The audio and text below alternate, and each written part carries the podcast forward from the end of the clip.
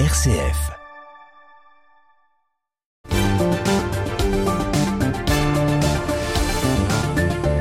Et on débute tout de suite ce 18-19 RCF. On joue avec vous, Raphaël Delacroix. Bonsoir. Bonsoir Thomas.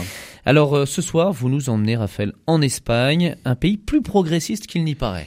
Et oui Thomas, si vous avez en tête une Espagne conservatrice, catholique, attachée aux valeurs traditionnelles, eh bien vous n'êtes plus à la page. L'heure est au progrès chez nos voisins outre-Pyrénées. J'en vous pour preuve les dernières nouveautés législatives sorties du Parlement espagnol. Le 16 février dernier, la majorité socialiste, hein, poussée par son allié d'extrême gauche, le parti Podemos, a obtenu la majorité sur un texte en faveur des personnes dites trans. La loi permet désormais aux personnes qui le souhaitent de faire changer leur genre sur leur papier d'identité via une simple déclaration administrative dès l'âge de 16 ans. Le texte étend également ce droit aux 14-16 ans à condition qu'ils soient accompagnés dans la procédure par leurs tuteurs légaux ainsi qu'aux 12-14 ans s'ils obtiennent le feu vert de la justice. Changer de sexe à 12 ans, elle est pas belle l'Espagne Thomas? On n'arrête pas le progrès.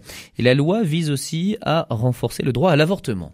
Et oui Thomas, avant, si une jeune femme n'était pas majeure, elle devait demander l'autorisation à ses parents pour avorter. Un scandale hein, pour la gauche espagnole qui nous a changé tout ça.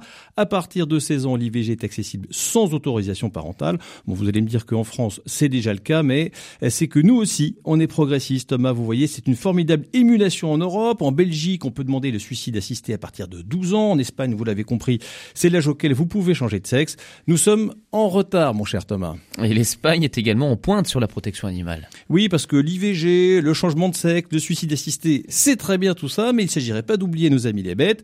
Si vous voulez un chat, il va falloir désormais suivre une formation, hein, parce que ça demande un, savoir-faire. Merci l'Espagne, c'est vraiment un, progrès.